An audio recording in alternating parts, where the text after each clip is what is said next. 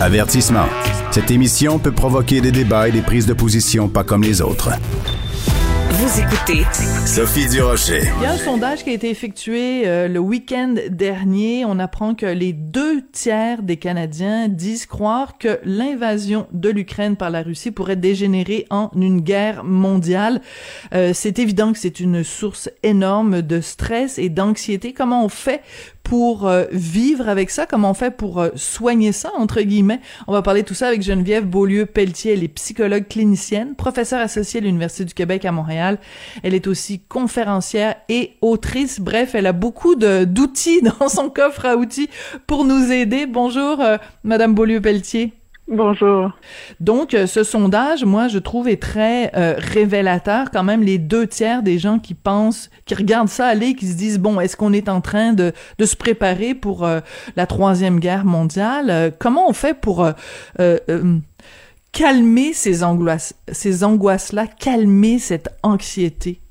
Je dirais que la première chose, c'est de s'informer pour comprendre ce qui se passe parce que on entend beaucoup de choses mais c'est quand même une situation dont on ne comprend pas nécessairement tous les rouages. Il y en a qui sont un peu plus au courant que d'autres, mais déjà de comprendre exactement ce qu'il y en est, quels sont les enjeux réels, c'est une bonne base pour avoir un petit peu plus un sentiment que euh, je sais de quoi il est question réellement. Ça permet aussi de, de doser certaines angoisses qu'on peut avoir.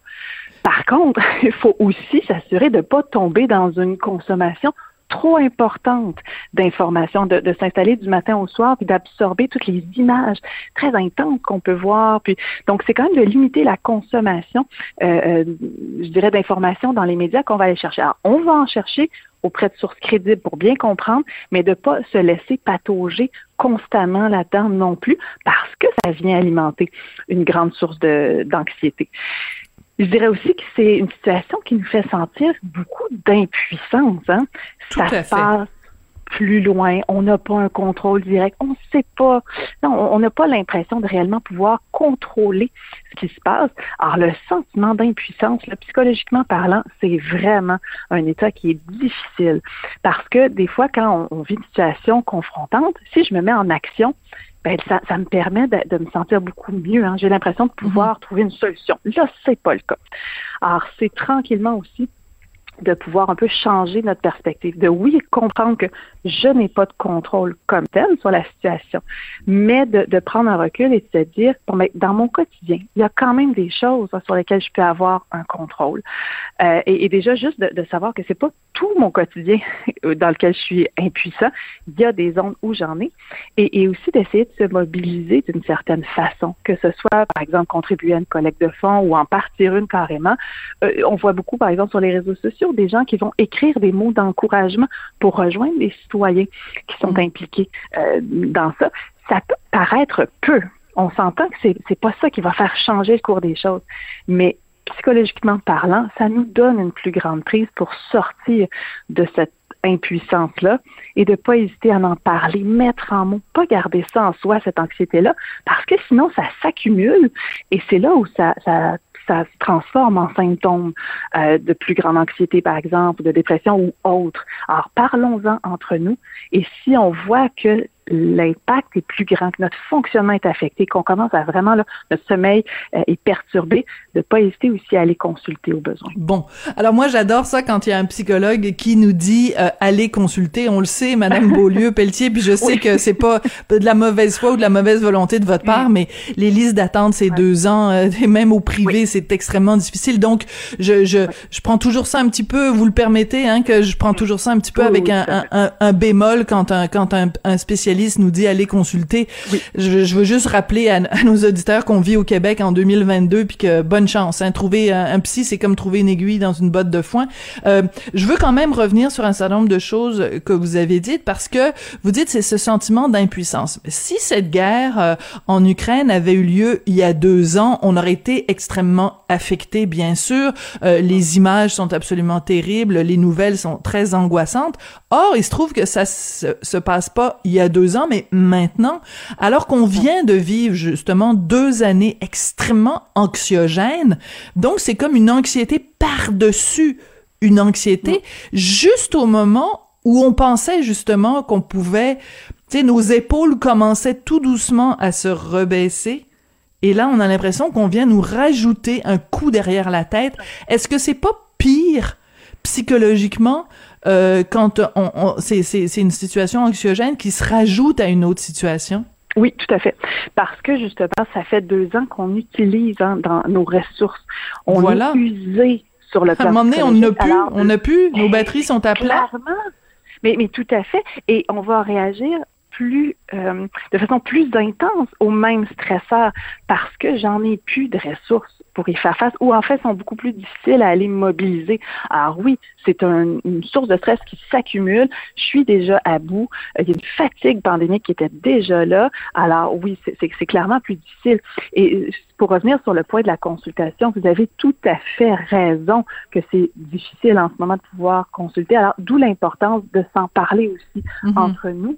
Euh, c'est important de se sentir aussi unis collectivement, qu'on est tous en train de vivre ces situations-là, autant la pandémie que euh, la, guerre en Ukraine. Donc, c'est important de sentir que ce, ce soutien social-là, qu'on est tous impliqués, qu'on est tous affectés.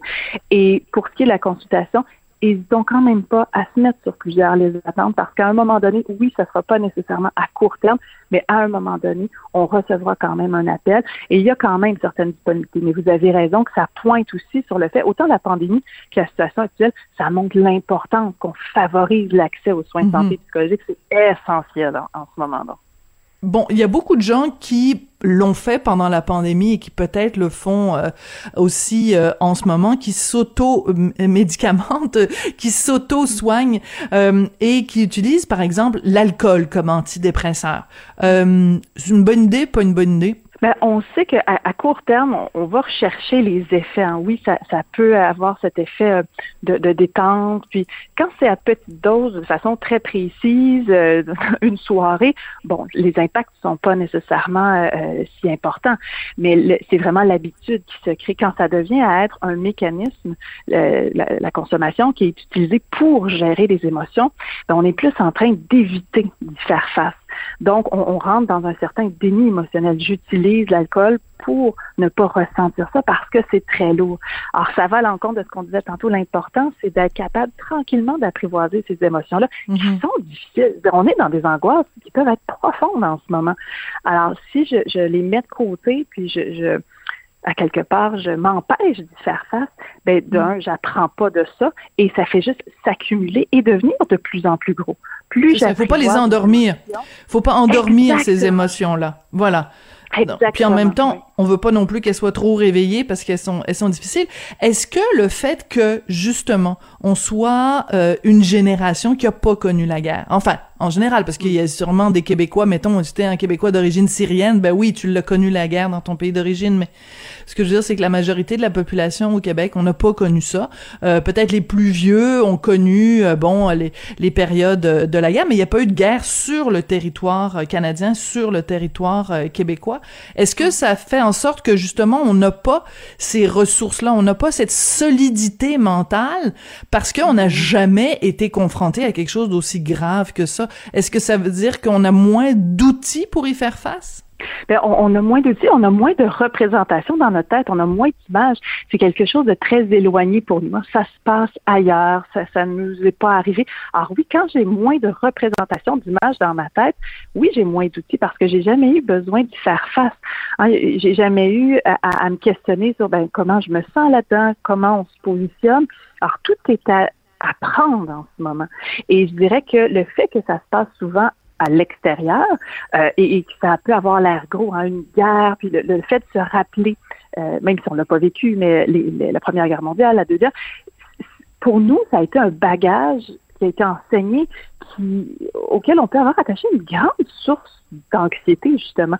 Ça semble être quelque chose de très gros, ce qui l'est, mais fantasmatiquement, dans notre esprit, il y a tellement d'incertitudes et d'insécurité parce que justement, on n'a pas connu ça. Alors oui, mm. je peux commencer à, à, à vraiment m'emballer dans mon esprit et rendre ça très, très difficile à, gérer. Alors, au lieu de prendre un grand verre de vin rouge, peut-être aller faire euh, du sport parce que les, les gyms sont réouverts maintenant ou aller prendre une oui. petite marche.